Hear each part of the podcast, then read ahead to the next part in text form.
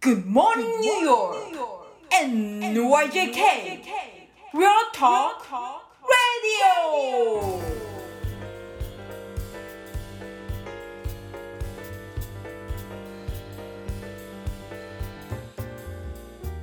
はい、皆さんおはようございます。えー本日は9月の11日、えー金曜日ですね。と本日とあと次回ですね。少し、えー予定を変更いたしまして、中村 NYC のラーメンを手掛けていらっしゃいます中村茂俊さんにお話を伺いましたので、それを2回に分けてお届けいたします。では早速お聞きください。はい、えー、私は中村茂俊と申します。えー、43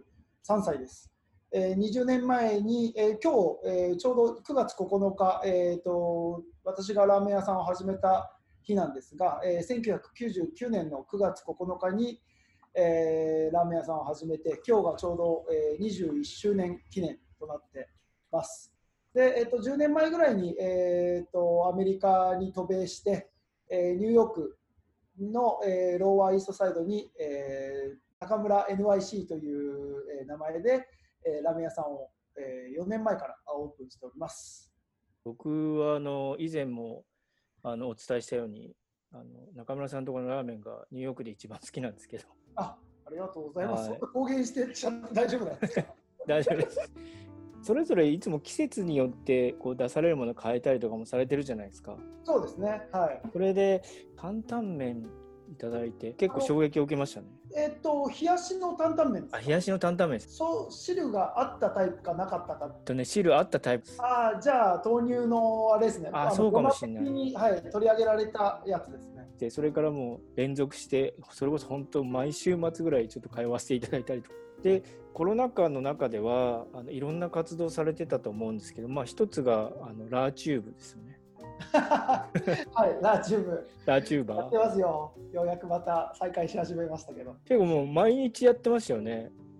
あの時は、もうどちらかというと、私の安否を心配してるんだけどっていう、ああうんえー一個一個に答えていくのは、ちょっともうなんか、あ自分の元気な顔出した方が一番いいのかなと思って、まあ、もともとラーメンの番組っていうのは、YouTube 上でちょっと始めたいなっていうのはあったんですが、ああなるほどあーまあ、そのお店もオープンできないし、うん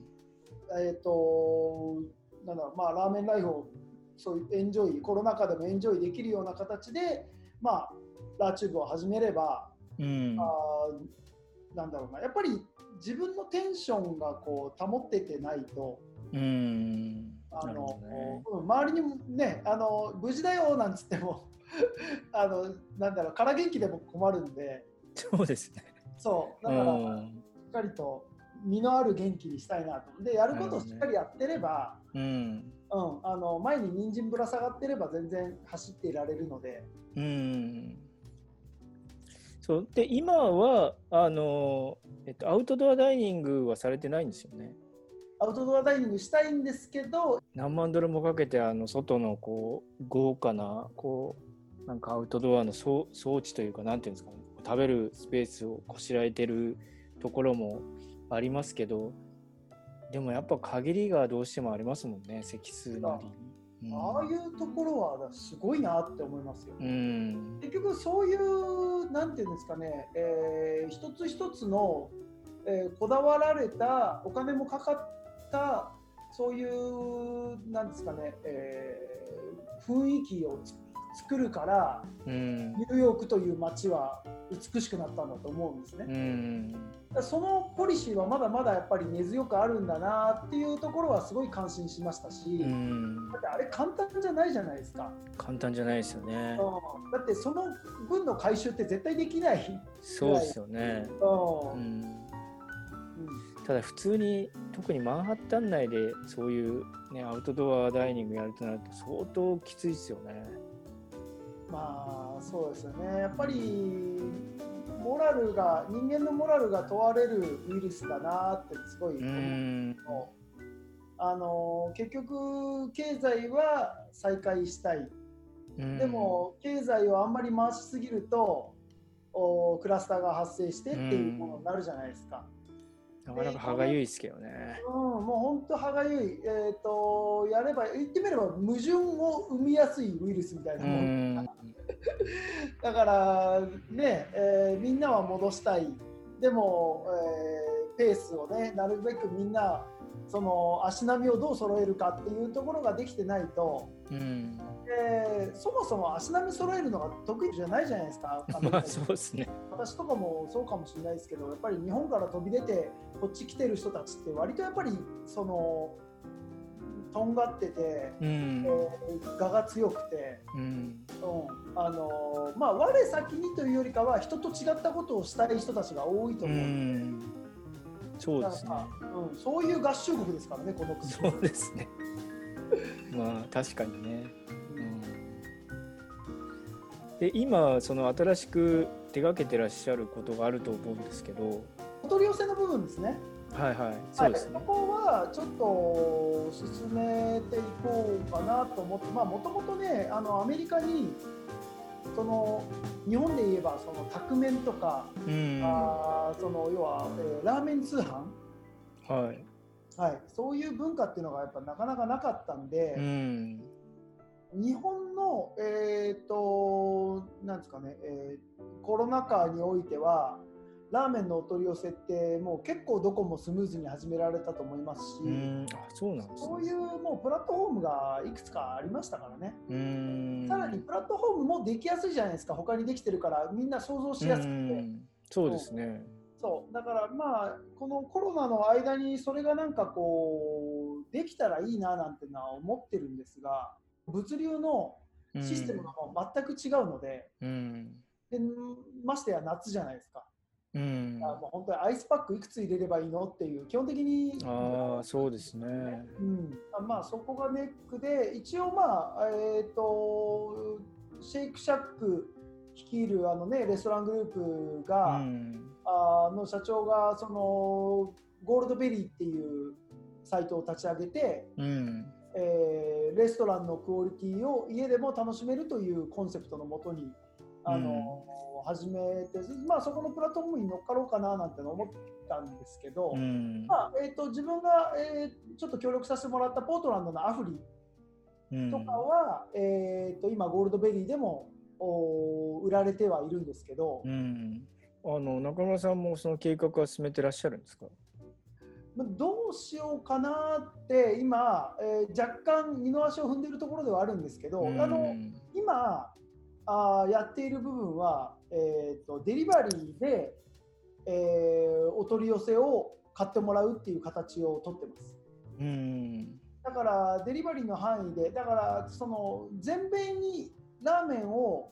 こう輸送するにするとあのーやっぱり一番気になるところはゴミ問題なんですよ。うん、過剰放送しないとそのうん過剰放送しないとその保温効果を保てないんですね。あ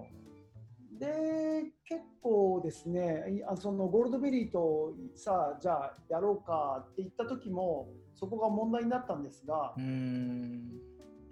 ほどね。まあ、あのプラットフォームの会社の方ではやっぱりなるべくクレーム受けないように、うえん、ー過剰にそのアイスパックを入れなければいけないみたいなとかあったんですけど、うん、こっちはなるべくそのなんだろうなゴミを増やさない形で考えたいので、えーまあ、簡簡易放送まではいかなくてもあの必要最低限なところでいければいいななんて思ってたんですけど、うん、まあ、案外そこが結構ネックで難しいなっていうのは今感じてますなるほどですね。はい、やっぱ常に新しいことをね、あの開発してというかやってらっしゃるんですね。今今面白いですよあの、うん今日の今朝とかラーチューブでやったんですけどはい、あのうなぎのラーメン、はい、はい。あのー自分も初めて作ったんですようなぎのラーメンって。うん、うなぎで出汁を取ること自体そのなんだろうまあうなぎの肝とかでのお吸い物とかあるじゃないでうすん、か、うんもう全然あれとは違って、えー、かば焼きにできるような肉をその焼いて白焼きしてそこから出汁取って、言ってみればその一回だからうなぎで焼き干しみたいなものを作っちゃう、はい、はい、はい。でそれで、えー、出汁を引いてあの今回ラーメン作ったんですけどうん、すごく美味しかったんですおお、でリアルに驚いてる顔とかって多分ラーチューブであのでなんで、えーその新しまだやらなくやりたいこととかやらなくちゃいけないことがあるなっていう部分で言うとあのーラーメンとか、まあ、食文化は何でもそうですけどその地のその地に根ざした食文化とかその地に根ざした食材っていうのはあるわけですね。うんで今回そのうなぎは全部その自分釣ったうなぎを使ってるだからうなぎが実はロングアイランドでよく釣れるっていうのを今年初めて知ってえー、いや知らないですよね普通でもいや知らなかったですえーね、そうな多んで分す今まで自分も知らなかったんですけど、んまあでもうなぎってうまいんですよあのロングアイランドで取れるうなぎを、まあ、うん自分も人生で初めてさばきましたけど。うんあのやっぱり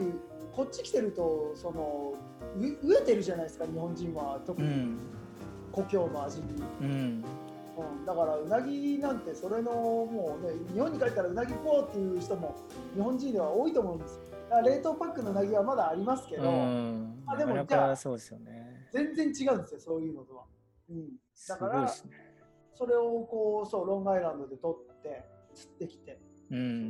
ん、であとは鮮度のいい魚とかっていうのはあの最近すごくうーその釣りし始めてからそこに着目し始めたんですけど、うんあの日本からその煮干しって入れられないんですよ、あそうなんですか、うん、FDA のレギュレーションで、えー、あそうなんですかうん、6インチ以下の小魚の内臓が入ったあー、えー、と魚を輸入しちゃいけないっていうので、えー、そんな結構生命線じゃないですかそうなんですよだから煮干しだったら全部そこに当てはまっちゃうんでで日本人からしてみれば煮干しのね出汁の強さって一番馴染みのあるうん出汁なんで、ね、お味噌汁にしてもラーメンにしてもやっぱり、えー、鰹節よりもサバ節よりもな一番スープのボディ作るのは煮干しなのでうんだからまあそれがこう断たれちゃってるっていうところもあって、うんまあ、手には入るんですけど韓国産の煮干しでそれはねやっぱねすしょっぱいんですよねうんだから日本の煮干しのような使い勝手ではできなくてなるほどねだまあそんなのもあって、えーちょっとアメリカであのーなんだろうなあー魚の出汁をそのローカルの魚でちょっと表現したいなっていうのは最近思って すごいですね追求してますね追求してますね最近すごいですねそれそうだから釣りやんなかったら多分気づかなかったところだと思うんでああなるほどねすよ釣りするとリアルに何が釣れるってわかるじゃないですか、あうん、あですマーケッごいですねそうマーケットに行っても結局それがどこ産かっていうのはあんまり書かれてないし、そうですね聞いてもよく知らないんですよ売ってる人うも、んだからねまあオイスターとかぐらいまで文化が進んでいるものであれば、うんあのこれはオレゴンで採れたやつだよとかこれはあのメインだよとかっていうのはあありますけどあなのーるほまあアメリカ中どこでも取れるらしいんですけどポーギーっていう魚うはんちょっとした古代ですね、うんあれがめちゃめちゃ釣れるんですよ。うんで今それで焼き干しを作ってそのラーメンを商品化しようとしてます。さらに深めて新しいことをやろうとされてるのすごいですねうん、やっぱり別にその文化はスピリッツはやっぱり日本から持ってきてるやつなんで、いや素晴らしいですねうん、いつかね本当に10年後とかでそのニューヨークで魚出しっていうお店がニューヨークで手に入る焼き干しとかでうん出てたらそれは面白いことじゃないですか。うんうんなるほどね。いや全然あれですね、なんかコロナ、まあ、コロナでね、あのすごくいろいろ大変な思いされてるとは思うんですけど、それを、なんかその上を行って、なんか新しいこととか、なんかちょっとワクワクするようなことをやられてるのが、なんなんかすっごいわかりますけど。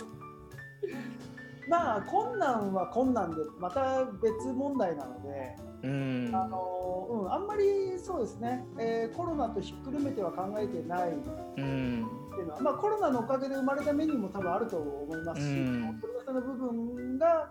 あお取り寄せの部分の文化をちょっと進められるかもっていうのはやっぱコロナを利用してどうにかしようかななんて思った時はやっぱありますけど、うん。でもコロナだからその萎縮してなるべくこうその耐えしのげるようなうんあーやり方っていうよりかはあのーコロナはコロ